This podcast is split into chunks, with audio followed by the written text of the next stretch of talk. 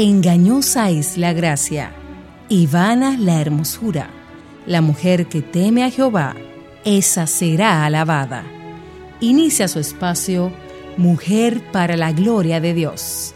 Acompáñenos durante los próximos 60 minutos en Mujer para la Gloria de Dios.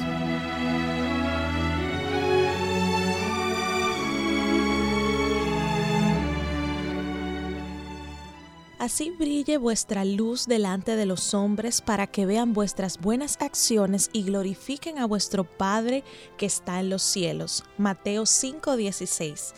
Bienvenidas hermanas a su programa Mujer para la Gloria de Dios, una producción de Ministerios Integridad y Sabiduría del Ministerio de Mujeres ESER de la IBI, Iglesia Bautista Internacional.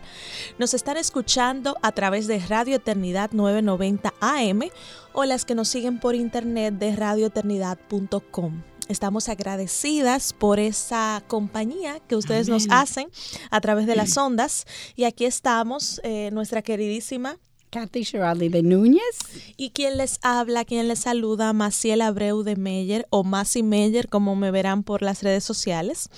Continuamos eh, en esta mañana con nuestra serie sobre las parábolas, que recuerdan que la semana pasada empezamos con la primera. Así es. Eh, la, de las semillas y hoy vamos. Las diferentes tierras. Exactamente. Damos gracias a nuestro Salvador por permitirnos tener este espacio y poder hablar en su nombre y ser edificadas, cada vez más conscientes de que este es un privilegio que no merecemos.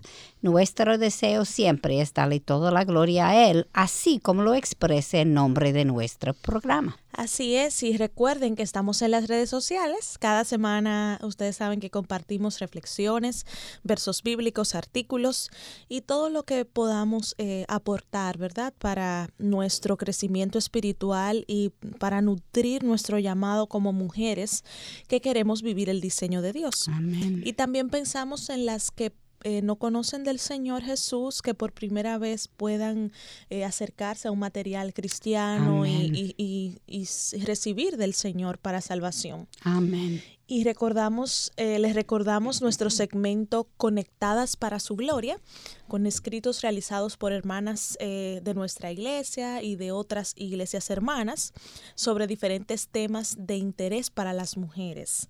Las animamos a entrar en la página de la IBI, www.laibi.org en la sección de Intégrate, luego Ministerios y finalmente en la sección del programa de radio. Y aquí encontrarán todos los artículos bajo el encabezado de Conectadas para su Gloria, eh, todos escritos de, por hermanas de diferentes congregaciones en diferentes partes del mundo, más todas parte del mismo cuerpo de Cristo. Amén. Y estamos contentas por eso.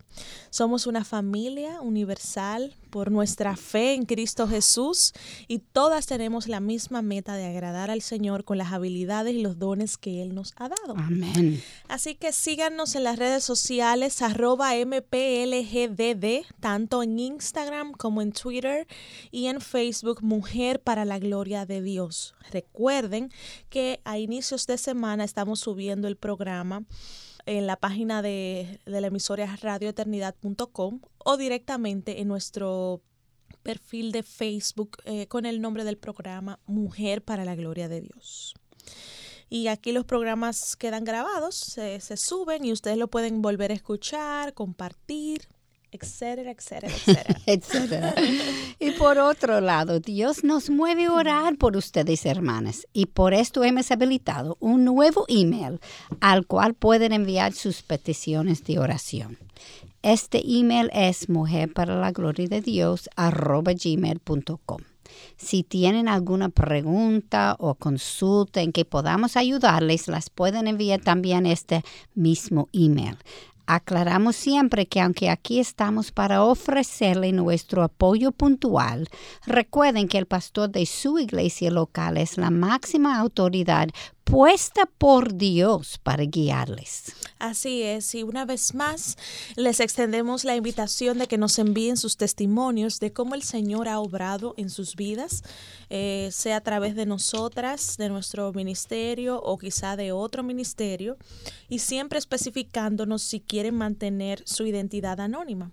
Pueden enviarlo a, nuestro nuevo email que Katy mencionó anteriormente, y si lo han enviado a, por Facebook o al email anterior, por favor envíenlo de nuevo a mujer para la gloria de Dios gmail.com. Estamos trabajando con estos y ya comenzamos a publicarlos en nuestra página. Y antes de hablar sobre la parábola que nos concierne el día de hoy, que es los labradores malvados, primero queremos presentarnos a nuestro Señor orando. Amén. Padre bueno, nosotras eh, te amamos, Señor, Amén. por la obra de Jesús que nos salvó y nos ha hecho parte de tu familia. Y te damos gracias por hacernos mujeres y por eh, conocer de tus verdades para nuestros roles, para nuestro diseño como Amén. mujeres. Gracias, Señor, por la verdad de tu palabra. Amén. Queremos escucharla, queremos transmitirla eh, con humildad y con corazones abiertos a ti, tanto de nosotras que estamos en la cabina como de las hermanas que nos escuchan. Haz una obra en nuestros corazones Amén. de restauración por medio de tu palabra, en el nombre de Jesús. Amén. Amén. Mamá, y como tú había dicho la semana pasada, hablamos sobre cómo estudiar las parábolas y luego indagamos sobre el parábola del sembrador. Sí, Vimos cómo el Señor es el sembrador, quien riega la semilla, que es la palabra de Dios. Y después vimos cuatro diferentes tipos de terreno, de los cuales solo uno era fértil. Respecto a los otros tres terrenos, vimos que uno no permitía la siembra. Esto representa a aquellas personas que rechacen la palabra desde el principio. Y los otros dos terrenos parecían haber sido fructíferos, sin embargo, no fue así. Estas representan a aquellas personas que parecen ser cristianos, pero no son y por esto dejan la fe. Para resumir en una línea, hay dos señales particulares de los cristianos, particulares de los cristianos verdaderos. Primero, dan fruto y segundo, perseveran. Hoy queremos estudiar la parábola que se llama Los labradores malvados de Marcos capítulo 12. Masi, ¿puedes leer desde el versículo 1 hasta 12, por favor? ¿Cómo no? Vamos a leer en la palabra de Dios y dice así. Entonces comenzó a hablarles en parábolas. Un hombre plantó una viña y la cercó con un muro, cavó un estanque debajo del lagar y edificó una torre. La arrendó a labradores y se fue de viaje. Al tiempo de la vendimia envió un siervo a los labradores para recibir de los labradores su parte de los frutos de la viña. Pero ellos, echándole mano, lo golpearon y lo enviaron con las manos vacías. De nuevo les mandó otro siervo, y a él lo hirieron en la cabeza y lo trataron vergonzosamente. Y envió a otro, y a éste lo mataron. Y así con otros muchos, golpeando a unos y matando a otros.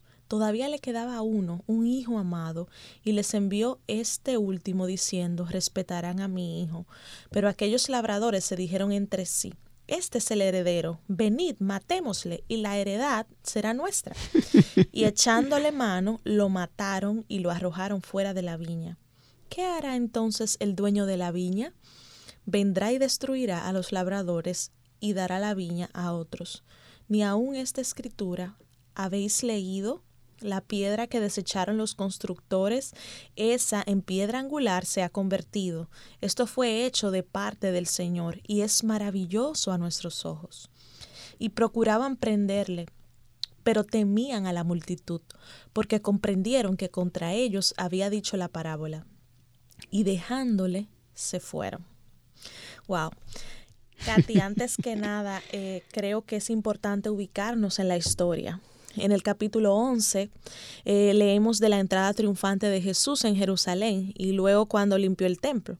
Fue confrontado por los ancianos y escribas donde le preguntaron con qué autoridad Jesús hacía las cosas. De nuevo, la respuesta de Jesús fue con una pregunta y ellos comenzaron a discutir y a maquinar para guardar las apariencias. Se dan cuenta que no pueden contestarle porque cualquiera de las dos posibles respuestas demostraría su error. Y entonces responden, no sabemos, y entonces Jesús rehúsa contestar su pregunta. Increíble que ellos no quieren contestar, está bien, vamos a dar lo mismo. Ajá. el juicio justo de Dios es increíble. Y de nuevo vemos que estos estudiosos que creían que eran la máxima autoridad en las escritores fueron humillados por la sabiduría del Señor. Esto es dentro de la última semana de vida de Jesús. Y es entonces cuando Él da esta parábola, tres días después de su entrada triunfal a Jerusalén. Como recordaremos del programa Cristo, el Cordero de la Pascua, en la última serie Buscando a Jesús en el Antiguo Testamento, este acontecimiento ocurre días antes de su crucifixión. Jesús está enseñando en el templo bajo el escrutinio de los líderes religiosos quienes querían matarlo. Es obvio que esta parábola fue dirigida hacia estos mismos líderes religiosos y ellos lo captaron porque el versículo 12 nos dice, y procuraban prenderle, pero temían a la multitud, porque comprendieron que contra ellos había dicho la parábola. Más una, una pregunta. ¿Por qué fue tan obvio a ellos que Cristo estaba refiriéndose a ellos? Jesús no los nombró. Sin embargo, no solamente que ellos lo captaron, sino que además el versículo dice que procuraban prenderle. Ay, Katy. la belleza de la Biblia la encontramos en pasajes como este, donde vemos que hay un hilo conductor que viene desde Génesis y nos lleva hasta Apocalipsis. Es importantísimo estudiar toda la escritura y no solamente los pasajes que me convienen o que me alientan o que me levantan. Eso es muy importante también, pero no la exclusión de los otros. Exacto, todo el consejo de Dios. Amén. Y encima de todo, eh, hay que buscar las conexiones que existen entre pasaje y otro, las referencias, ¿verdad? Eh, si no fuera por este tipo de pregunta que tú acabas de hacer, es probable que no supieras la respuesta. Así es. Eh, las preguntas, a Dios le, le encanta que las preguntas honestas que nosotros podemos hacer como esta que tú hiciste, Katy, porque es con el deseo de conocerle mejor. Amén. Lo que Dios no tolera son las preguntas necias, como las que los fariseos hacían, que eran con propósitos perversos. Así es. Recordemos que ellos fueron los estudiosos y lo que ellos estudiaban era la Tanakh, o lo que nosotros conocemos como el Antiguo Testamento. Y cuando leemos el libro de Isaías, el capítulo 5, eh, hay una historia que refiere específicamente a una viña. Eh, hay una similitud entre estas dos historias. Y yo quiero que tú lo leas, Katy, pero primero vamos a ir a una pausa. Entonces, cuando regresemos, eh, tú nos lees Isaías capítulo 5, que nos habla también de otra viña. ¿Cómo no? Ya volvemos con más de Mujer para la Gloria de Dios. Nuestra misión es continuar difundiendo la palabra de Dios alrededor del mundo. Y para que esto sea posible, tu apoyo financiero es importante. Al ofrendar, te conviertes en un instrumento de Dios para cambiar vidas. Si estás interesado, visita nuestra página radioeternidad.org y allí encontrarás la forma de cómo contribuir para este ministerio.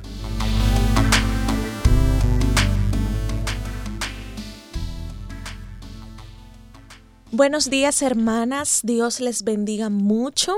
Eh, les saluda Masi Meyer. Estamos contentas, eh, Katy y yo, de poder eh, llegar a ustedes a través de las ondas de Radio Eternidad, ¿verdad, Katy? Así es. Qué bendición. Comenzamos 2018 hablando sobre el Rey de Reyes y Señor de Señores. Amén. Y en esta mañana estamos hablando específicamente de la parábola de los labradores malvados.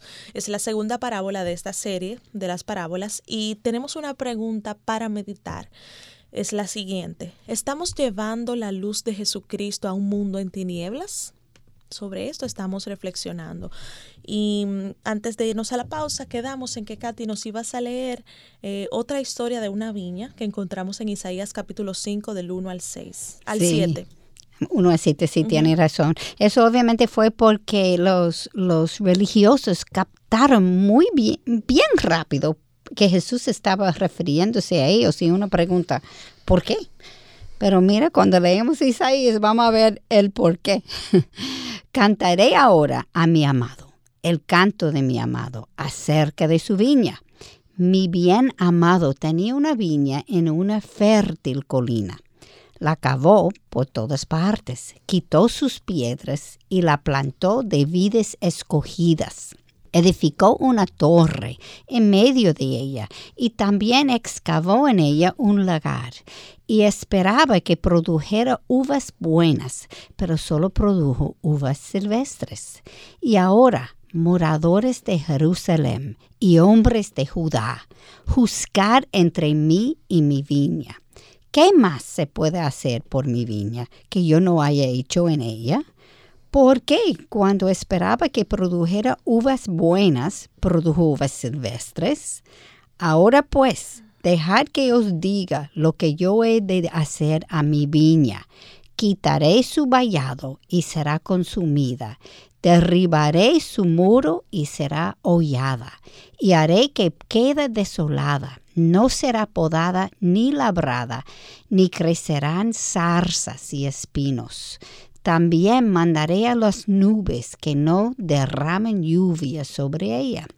Ciertamente la viña del Señor de los ejércitos es la casa de Israel y los hombres de Judá, su plantío delicioso. Él esperaba equidad, pero he aquí derramamiento de sangre, justicia, pero he aquí clamor. Para entender la ira de los líderes religiosos por la palabra, parábola en Marcos, debemos indagar en la de Isaías. Katy, lo que Jesús está diciendo es que la profecía de Isaías está cumpliéndose en ese tiempo y los líderes religiosos se dieron cuenta de que Cristo está culpándolos a ellos. Así mismo es. Y Katy, ¿a quién representa la viña? Bueno, el versículo 7 está bien claro. La viña del Señor de los ejércitos es la casa de Israel. Mas y como el versículo 7 dice, Él esperaba equidad, pero he aquí derramamiento de sangre, justicia, pero he aquí clamor. ¿A quiénes crees que representa el viñador? Bueno, obviamente a las personas en liderazgo, porque ellos son aquellos que aplican la justicia y entonces son los líderes religiosos de Israel. Así mismo. Fariseos, escribas. Exactamente, y ellos son los estudiosos de todo ese, ese libro, ¿verdad? Con esta idea en mente, regresamos a la parábola de los labradores malvados. Marcos 12 y 1. Leamos, un hombre plantó una viña y la cercó con un muro, cavó un estanque debajo del lagar y edificó una torre. Mas, ¿y quién crees que es este hombre? Dios. Y si lo lees con cuidado, está diciendo que Dios fue quien eligió a su pueblo y fue Dios quien lo preparó para producir fruto.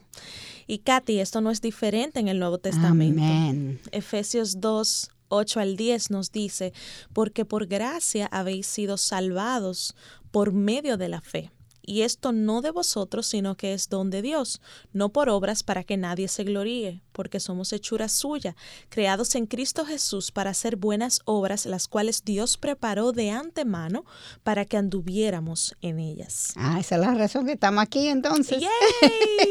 es Dios, no nosotros, es Dios. así es. Como la salvación es por fe y no por obras, no depende de nosotras, sino de Dios y Él es quien nos escogió en Él antes de la fundación del mundo, para que fuéramos santos y sin mancha delante de Él, como Efesios 1.4 nos dice. Y esto me trae a la mente a Filipenses 2.13, porque Dios es quien obra en vosotros, tanto es el querer como el hacer, para su beneplácito. Así es, y la segunda parte del versículo 1 nos informa la arrendó a labradores y se fue de viaje. Jesús está diciendo que Dios dejó su viña en las manos de los levitas y sacerdotes esperando buenos frutos.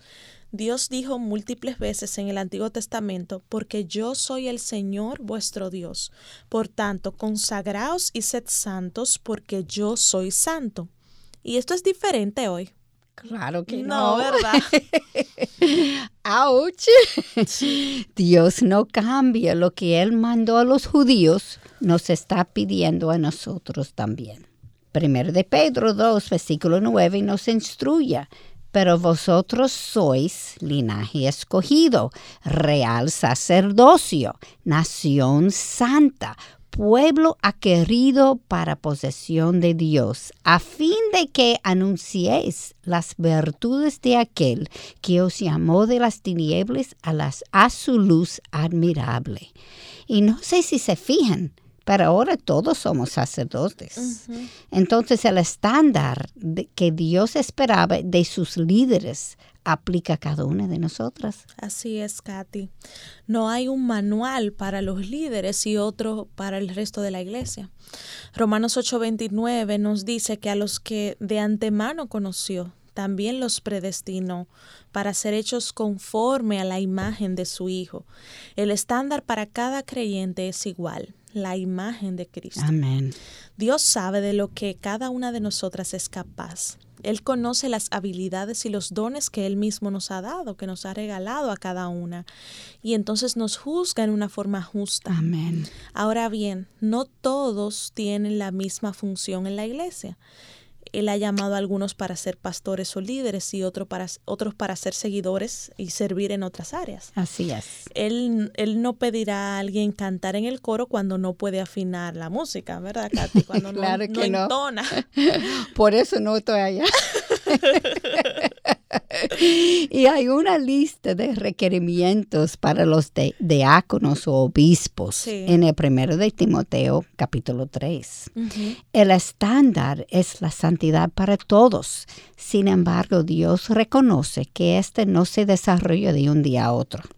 Y por esto, uno de los requerimientos es que no puede ser un recién convertido, como 1 Timoteo 3, versículo 6 nos enseña.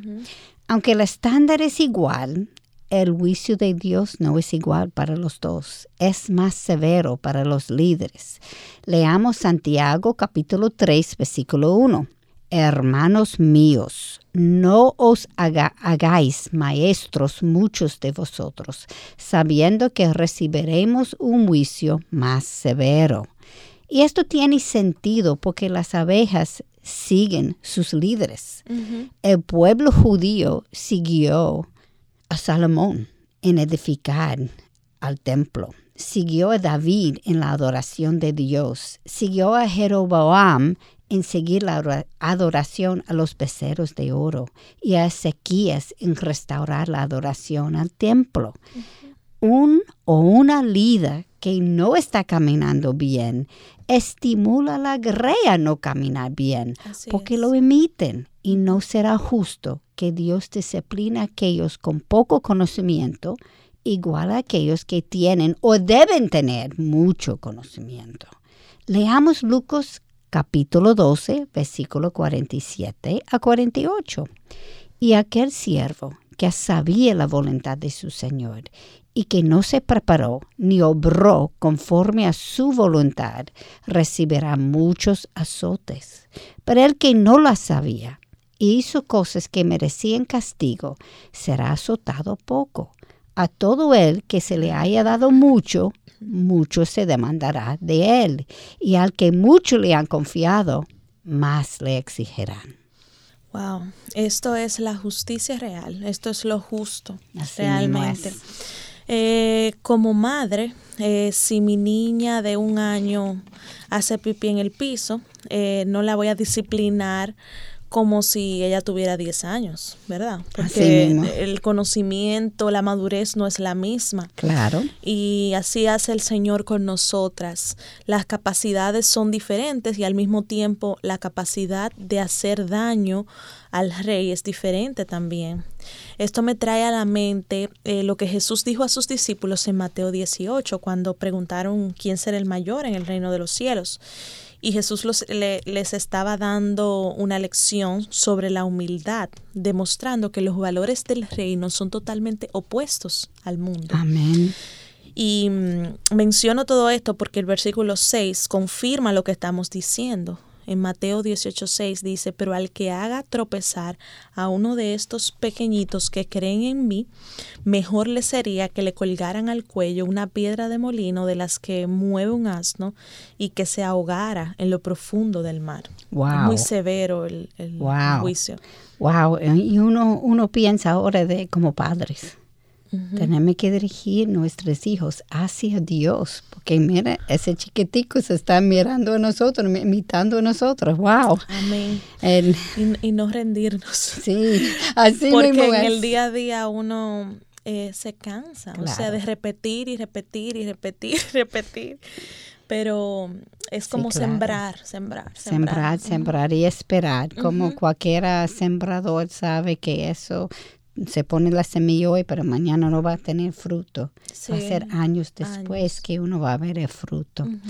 Wow, es, es, tan importante. Yo me, yo me acuerdo leyendo una vez um, Doctor Dobson, dice que es un, un psicólogo cristiano. Él, alguien le preguntó, pero si yo lo he dicho a mi hijo cien veces hacer lo mismo cosa, él dijo, bueno, hago lo siento uno entonces. Sigue diciéndolo.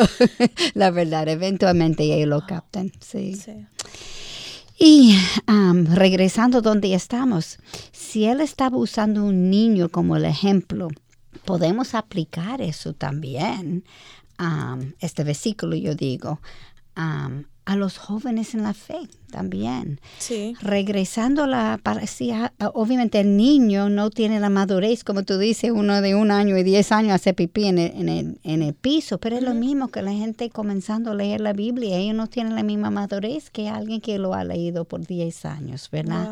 Pues obviamente tenemos que ser muy cauteloso en la forma que uno lo trata, que le explica, tener paciencia, decir lo siento un beso. es, parte de eso como nosotros aprendemos. Y ahora, regresando a la parábola de los labradores malvados, leemos en los versículos 2 a 5. Al tiempo de la vendimia, envió un siervo a los labradores para recibir de los labradores su parte de los frutos de la viña. Pero ellos, echándole mano, lo golpearon y lo enviaron con las manos vacías. De nuevo les mandó otro siervo, y a él lo hirieron en la cabeza y lo trataron vergonzosamente. Y envió a otro, y a éste lo mataron y así con otros muchos, golpeando, golpeando a unos y matando a otros. ¿A quiénes crees que Jesús se está refiriendo cuando habla de los siervos que fueron enviados? Oh, eh, a un estudio superficial eh, demuestra que está hablando sobre los profetas. Así es. Por ejemplo, Dios dijo a Isaías, el profeta mesiánico, quien escribió sobre la profecía que leímos, que el pueblo no iba a escuchar su predicación y sabemos que predicó por 50 años para luego ser serruchado o aserrado por Manasés, rey de Judá. Amós, otro profeta, fue torturado por los sacerdotes de Betel. Habacuc murió apedreado por los judíos en Jerusalén. Jeremías, hijo de, de Hilcías, un sacerdote de Anatot, murió apedreado por los judíos. Ezequiel, el sacerdote, hijo de Buzi, fue asesinado por el jefe de los judíos porque los reprendió por adorar a ídolos. Zacarías era un sacerdote, hijo de Berequías, y fue asesinado por el, rey de Judá, Joás, en el mismo tiempo, en el mismo templo. Y luego roció su sangre sobre los cuernos del altar, o sea, algo totalmente grotesco. Grotesco y, y un sacrilegio. Un sacrilegio. Sí. ¡Wow! Terrible. Pero con esta, con esta pequeña historia de, los profetas y de cómo sufrieron, vamos a irnos eh, a la pausa y cuando retornemos, entonces vamos a, a continuar esta idea. Ya volvemos con más de Mujer para la Gloria de Dios. Cada lunes a las 5.30 de la tarde, los pastores Leopoldo Espaillat, Marcos Peña y José Agüero nos traen el programa hombres de verdad. Dada la crisis de masculinidad que observamos en nuestra sociedad, pienso que debe ser muy útil hablar a una generación donde hay muchos varones, pero no necesariamente hay muchos hombres desde el punto de vista de lo que es un hombre en la escritura. Sin esa obra de la conversión, sin esa transformación del espíritu, no hay manera de que podamos tener verdadera masculinidad. Hombres de verdad, cada lunes a las 5.30 de la tarde por Radio Eternidad. El pecado puede ser la ocasión de gran dolor cuando no hay dolor por el pecado. John Owen. Estás escuchando Radio Eternidad.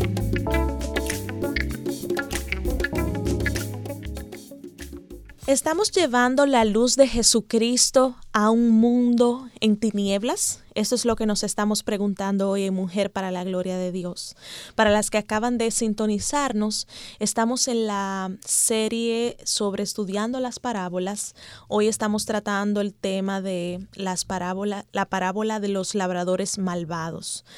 Y mm, antes de irnos a la pausa estábamos conversando, Katy y yo, que los profetas tuvieron que sufrir por haber predicado eh, la palabra de Dios. Muchos como Isaías, 50 eh, años predicando y no se les no, la gente no le hizo caso a su predicación, terminaron matándolo. Y así Ezequiel, Habacuc y todos los que mencionamos. Entonces con esa idea fue que, que, que fuimos a la pausa, Katy. Sí. Tú sabes, Macio, una cosa que me llama la atención, cómo los seres humanos responden a Dios. Ellos no son diferentes que nosotros. No, estamos todos cortados por la misma tijera, como dicen. Masi, ¿por qué crees que Dios manda profetas a su pueblo? ¿Para insultarlos? ¿Para hacerlos sentir mal? No, para nada. Un Dios de bondad y de amor no, actúa así. Dios está tratando de redimir a su pueblo, de llamarnos al redil de nuevo para nuestro bien, no para el bien de Él, para el bien nuestro. Sí, porque Él no gana nada. No, Dios es perfecto en sí mismo.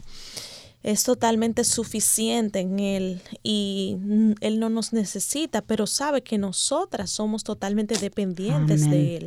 El problema es que no lo sabemos. Sí. Esto es el problema. Creemos que somos autosuficientes y no somos nada sin Él. Eso es verdad. Eso es así. Eh, como dice en Juan 15, que sin mí nada son y nada pueden hacer, dice Jesús. El Señor eh, no gana nada cuando regresamos a Él, pero nosotras sí lo ganamos todo. Todo, absolutamente todo. Él está buscando nuestro arrepentimiento, un arrepentimiento que trae tristeza, pero que no es una tristeza que destruye, es una tristeza santa. Amén. Y por poco tiempo, como leemos en 2 de Corintios 7, 8 al 10, que dice, porque si bien os causé tristeza con mi carta, no me pesa. dice está Pablo. de Pablo, sí. Aun cuando me pesó, pues veo que esta carta os causó tristeza, aunque solo por poco tiempo. Pero ahora me regocijo, no de que fuisteis entristecidos, sino de que fuisteis entristecidos para arrepentimiento. Amén. Porque fuisteis entristecidos conforme a la voluntad de Dios, para que no sufrierais pérdida alguna de parte nuestra, porque la tristeza que es conforme a la voluntad de Dios produce un arrepentimiento que conduce a la salvación, sin dejar pesar, pero la tristeza del mundo produce muerte. ¿Tú lo ves, Katy? Claro, es tan obvio. El dolor es parte de vivir en este mundo, pero hay dolor que mata y hay dolor que te ayuda a crecer. Y eso depende cómo nosotros aplicamos lo que la Biblia nos enseña al dolor que estamos pasando. Increíble. Otro ejemplo es cuando Pablo preguntó a los cristianos en Romanos capítulo 2, versículo 4. Oh, ¿tienes en poco las riquezas de su bondad, tolerancia y paciencia, ignorando que la bondad de Dios te guía al arrepentimiento? Como Colosenses capítulo 1 versículo 15 nos enseña que Él es la imagen de Dios invisible, hablando de Cristo, ¿verdad? Permítanme leerlos lo que Jesús dijo sobre su pueblo en Mateo capítulo 23, versículo 37. Jerusalén, Jerusalén, lo que mata a los profetas y apedrea a los que son enviados a ella. ¿Cuántas veces quise juntar a tus hijos como la gallina junta sus pollitos debajo de sus alas y no quisiste? Se siente el corazón de Dios a través de Cristo.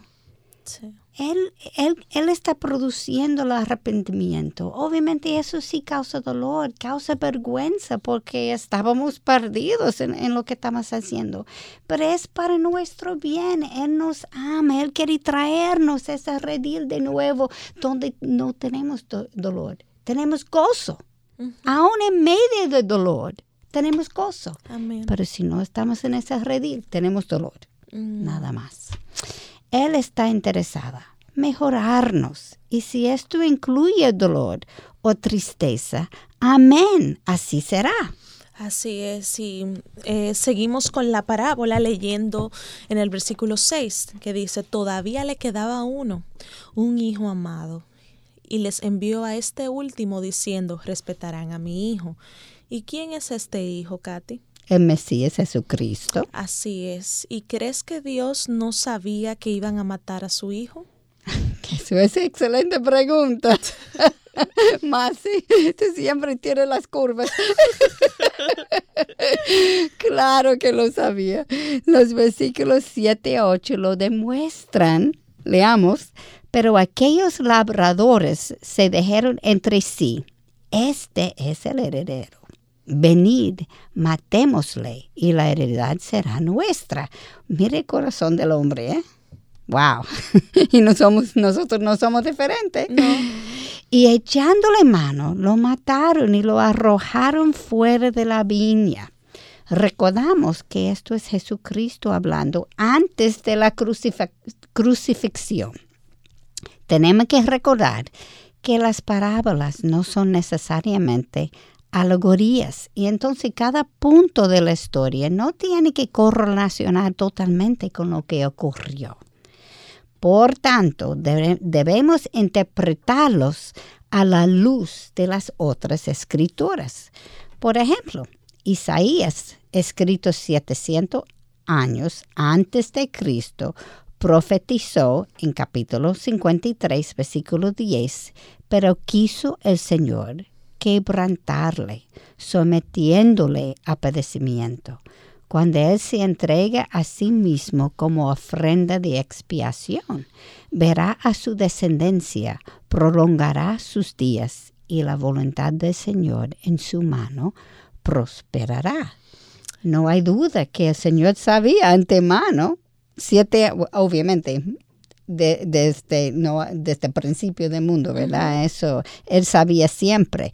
Pero para nosotros tenemos que entender que eso no fue que los judíos lo mataron o los gentiles lo mataron. Ese fue el plan de Dios. Sí, así es, Katy. Y no olvides que Jesús mismo dijo en Juan 10, 17 al 18, Por eso el Padre me ama, porque yo doy mi vida para tomarla de nuevo. Nadie me la quita sino que yo la doy de mi propia voluntad. Tengo autoridad para darla y tengo autoridad para tomarla de nuevo. Este mandamiento recibí de mi Padre. La parábola en Marcos está demostrando eh, cómo un humano pensaría, eh, está demostrando cómo un humano pensaría, no como Dios piensa. Exactamente. Es obvio que la muerte de Jesús no fue una sorpresa, sino un plan hecho antes de la fundación del mundo, así como tú decías, Katy. Eso lo vemos en Génesis 3.15, que que leemos el castigo que Yahweh, eh, nuestro Dios, dio a la serpiente y le dijo, y pondré enemistad entre ti y la mujer, y entre tu simiente y su simiente, él te herirá en la cabeza y tú lo herirás en el calcañar. Esta es la primera referencia a la venida del Mesías en la Biblia.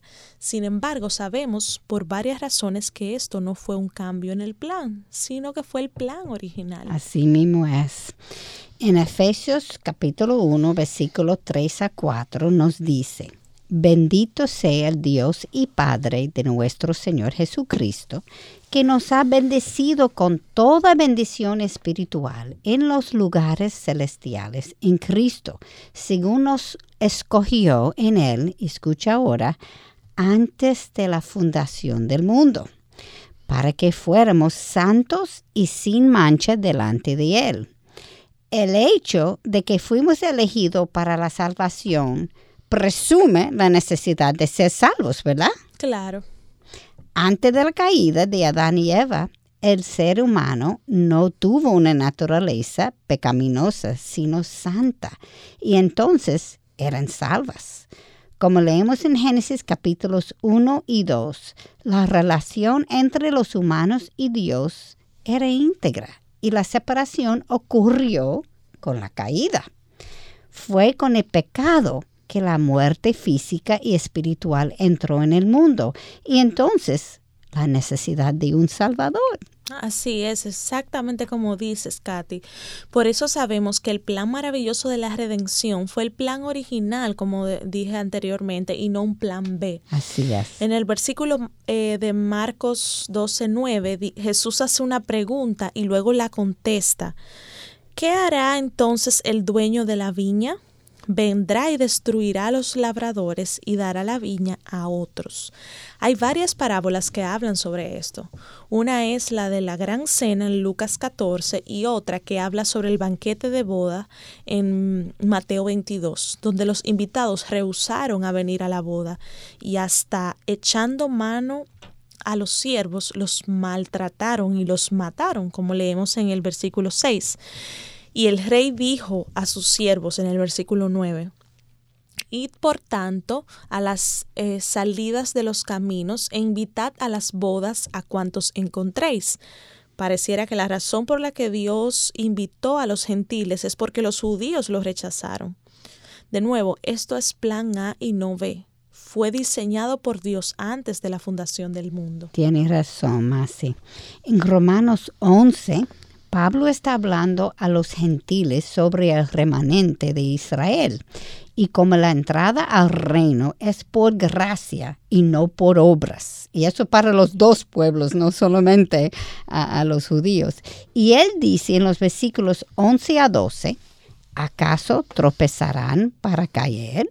De ningún modo pero por su transgresión ha venido la salvación a los gentiles para causarles celos.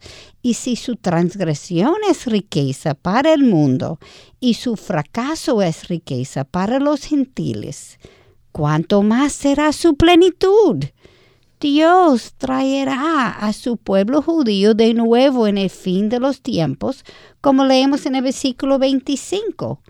Porque no quiero, hermanos, que ignoréis este misterio, para que no seáis sabios en vuestra propia opinión, que a Israel le ha acontecido un endurecimiento parcial hasta que haya entrada la plenitud de los gentiles. Así es, Katy, y vamos a hacer otra pausa, la última ya del programa de hoy. Tras la pausa vamos a continuar con más de la parábola de los labradores malvados.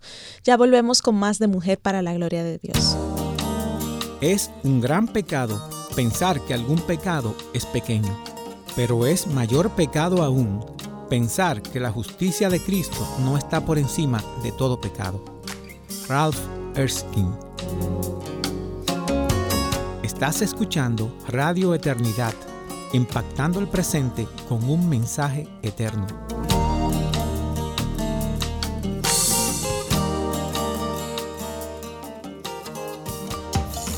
En el mundo hay solamente dos clases de personas. Las que aman tanto a Dios que están dispuestas a despreciarse a sí mismas, o las que se aman tanto a sí mismas que están dispuestas a despreciar a Dios.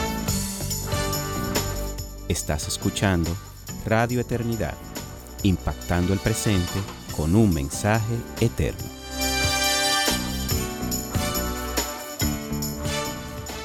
Este es su programa Mujer para la Gloria de Dios. Estamos en la segunda entrega de este 2018. Eh, aquí está conmigo Kathy Giraldi de Núñez. Y Masi Meyer, un gran abrazo desde República Dominicana, que creo que es uno de los inviernos más cálidos. Creo que realmente no se cataloga como invierno, pero los que vivimos Para aquí, nosotras sí. nosotras no te- andamos con abriguito y todo porque está como en 22 grados Celsius. Eso es frío para nosotros. Ustedes se reirán las que están en, en- en bajo cero y Ahora en New York y Boston. y- wow. Pero bueno, eh, el Señor nos acompaña en todas las estaciones. Amén. Y nos estamos preguntando hoy si estamos llevando la luz de Jesucristo a un mundo en tinieblas. Sabemos que vivimos en un mundo donde el príncipe del mundo es Satanás y gobierna la oscuridad, pero el Señor nos ha puesto como luces. Sí, porque Él ha ensegado a aquellos que no creen en Cristo. Ajá. Y queremos en el poder del Espíritu Santo ser luces que alumbren, que, que compartan la verdad. Amén. Y bueno, eh, nos quedamos en, en, en, en la, en la parábola de los labradores malvados. Katy, antes de irnos a la pausa, tú decías. que estaba diciendo que am, pareciera que nos- los gentiles entraron porque los judíos los rechazaron. Pero sabemos que eso fue el plan original desde antes de la fundación del mundo. Así es, y para que podamos entender que la salvación es por gracia y no por obras, cada pueblo, los judíos y los gentiles, rechazaron al Mesías para que la obra soberana de Dios pudiera ser vista por nosotros. Él sabe que somos orgullosos. Ajá. Sí, y no solo los judíos, sino también nosotros, los nosotros también, los cristianos también. Eso es increíble. Sabemos que la obra no tiene que ver con nosotros. Sabemos que es Dios que hace todo. Y por alguna razón, creemos que somos una gran cosa. Sí. Una cosa increíble. Ujú. Y Dios quitó el estatus de los judíos y se los dio a los gentiles por algún tiempo. Sin embargo, un día llegará cuando ambos pueblos verán que somos un pueblo en Cristo. Amén. Como Efesios 2, 14 al 16 nos enseña, porque Él mismo es nuestra paz, quien de ambos pueblos hizo uno, derribando la pared intermedia de separación, aboliendo en su carne la enemistad, la ley de los mandamientos expresados en ordenanzas para cre- crear en sí mismo de los dos un nuevo hombre, estableciendo así la paz y para reconciliar con Dios a los dos en un cuerpo por medio de la cruz, habiendo dado muerte en ella a la enemistad. Cada pueblo, judío y gentil, ha rechazado a Dios, como ya mencioné, es. Y cada uno ha sido elegido por la gracia Amén. de Dios. Con este plan, cada uno reconocerá que todo es por Dios y solamente por Él, para Él, de Él, por Él y para Él. Son todas las Amén, cosas. Amén. Y Él, eh, por nuestro corazón tan duro, para nuestra mente entenebrecida, Él está como haciendo un parábola en la vida para que nosotros podamos entender que no somos nosotros, es Él que está haciendo toda la obra. En los judíos y ahora en, en los gentiles. Increíble. Amén. Y más, y volviendo a la parábola, leemos los versículos 10 a 11 de Marcos.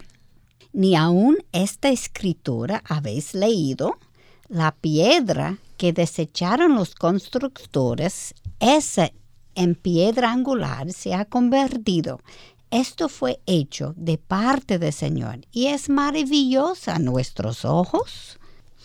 Katy, esto viene del Antiguo Testamento, en el Salmo 118, eh, 22, 23. La piedra que desecharon los edificadores ha venido a ser la piedra principal del ángulo. Obra del Señor es esto, admirable a nuestros ojos. La piedra que desecharon es el Mesías, Jesucristo. Amén. Los Pero miren, eso fue escrito en Salmos. Sí, sí, muchísimos. ¿Cuántos años antes? Cientos de años antes.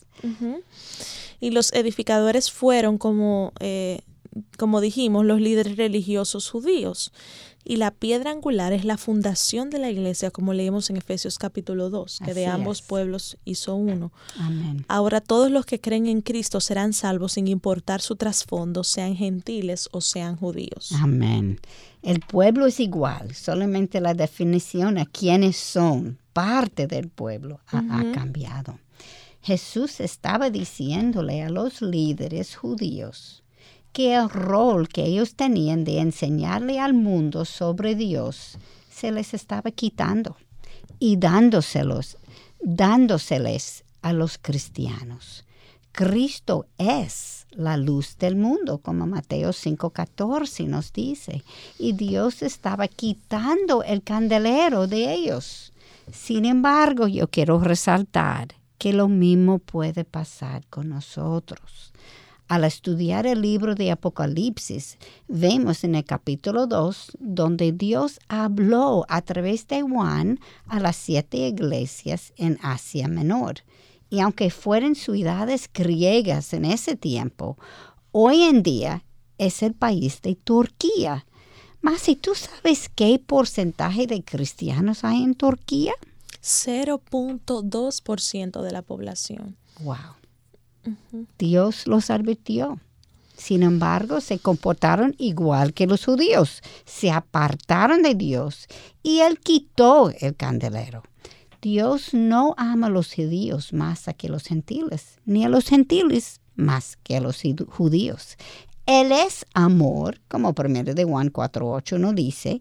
Él no cambia, como Hebreos 13.8 nos dice.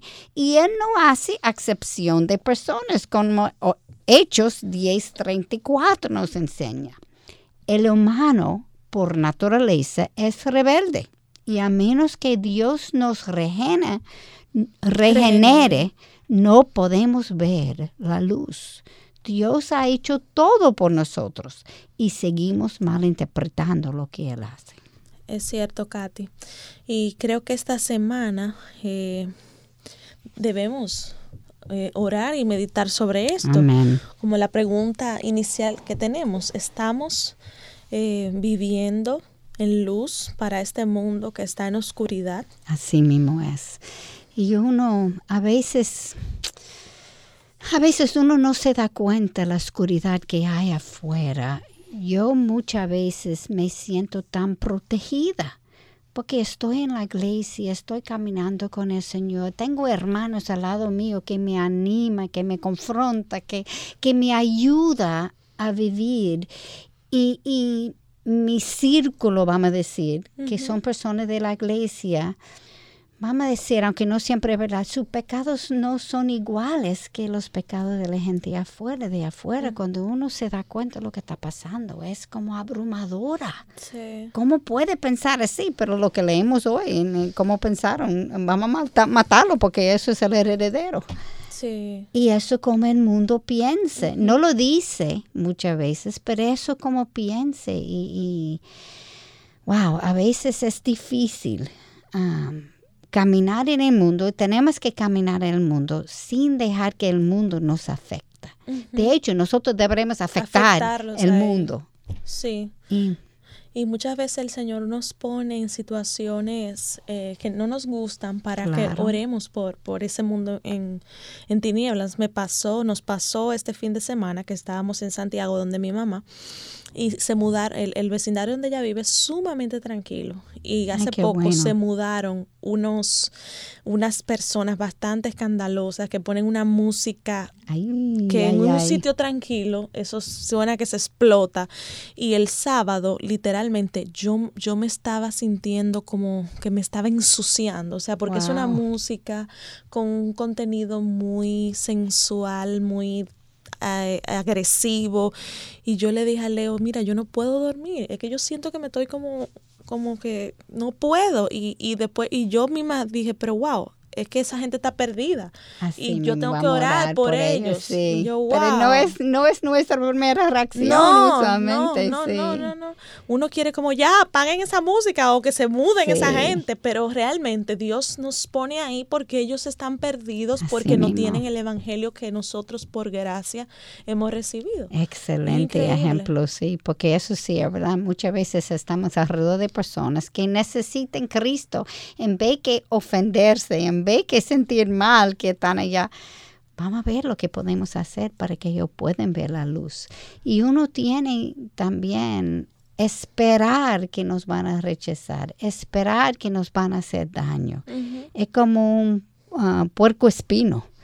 Cuando uno se acerca, eh, le da, puncha. te puncha. Pero alguien tiene que quedar punchado para que ellos puedan ver la luz de Cristo. Así es, Katy. Creo que esta semana debemos orar y autoevaluarnos, preguntándonos otra vez, ¿estamos llevando la luz de Jesucristo a un mundo en tinieblas? Si Dios quitó el candelero a otros, Él nos lo quitará a nosotras también si no somos fieles. Así es. Cuando leemos el periódico, cuando vemos las noticias y, y las evaluamos con la lupa de la Biblia, nos percatamos que estamos en los tiempos finales. Yo es creo una que realidad. sí. ¿Cómo podemos medir el valor de nuestra vida? ¿Con lo que acumulamos? ¿Con fama? ¿Por nuestra educación? ¿Por la cantidad de hijos que tuvimos? Nada de esto trascenderá, sino lo que construimos en el camino. Amén. No se trata del éxito que tuvimos, sino del significado que tuvimos para el reino de Dios. No lo que aprendíamos, sino lo que enseñamos a otros. Amén. No la cantidad de hijos que tuvimos o las escuelas donde los mandamos para la educación, sino si les inculcamos amor por Dios y su reino. No se trata de cuánto ganamos, sino de cuánto compartimos a otros. Wow, sí, más sí. Los valores de Dios son totalmente opuestos a los valores mundanos. Lo que importa es nuestra integridad en caminar con Dios, el ejemplo que dejemos de compasión a los necesitados y todos los sacrificios que hicimos para enriquecer y empoderar a otros a imitar a Cristo. Lo que a Dios le importa no son tus habilidades o capacidades, sino tu carácter. Él fue que te dio esas habilidades y, y- y capacidades. Ajá. Y Él es que está formando nuestro carácter, pero no es contra nuestra voluntad. Una vida que deja huellas en este mundo es una vida intencional, vivida por decisiones hechas de agradar y hacer conocer a nuestro Señor en todo lo que hacemos. ¿Estamos viviendo así? Estamos en un nuevo año y espero que podamos hacer esta decisión. Y no solamente para 2018, sino por cada año que nos queda por vivir. No dejan de sintonizarnos en nuestro próximo programa, en donde seguimos estudiando en nuestra serie estudiando las parábolas. Y específicamente vamos a estudiar el buen samaritano. No se lo pierdan. Queridas hermanas, recuerden que necesitamos de sus oraciones para seguir llevando el mensaje del Evangelio para edificación de su pueblo. Oremos por el programa Mujer para la Gloria de Dios y toda la programación de Radio Eternidad, que es una emisora que tanto nos, nos bendice. Amén. Necesitamos la protección de, de nuestro Dios y ya saben que pueden seguirnos en Twitter y en Instagram escribiendo arroba mplgdd y en Facebook Mujer para la Gloria de Dios. Hasta aquí su espacio, Mujer para la Gloria de Dios. Gracias por acompañarnos. Les esperamos el próximo sábado en Mujer para la Gloria de Dios. Este programa es producido en los estudios de Radio Eternidad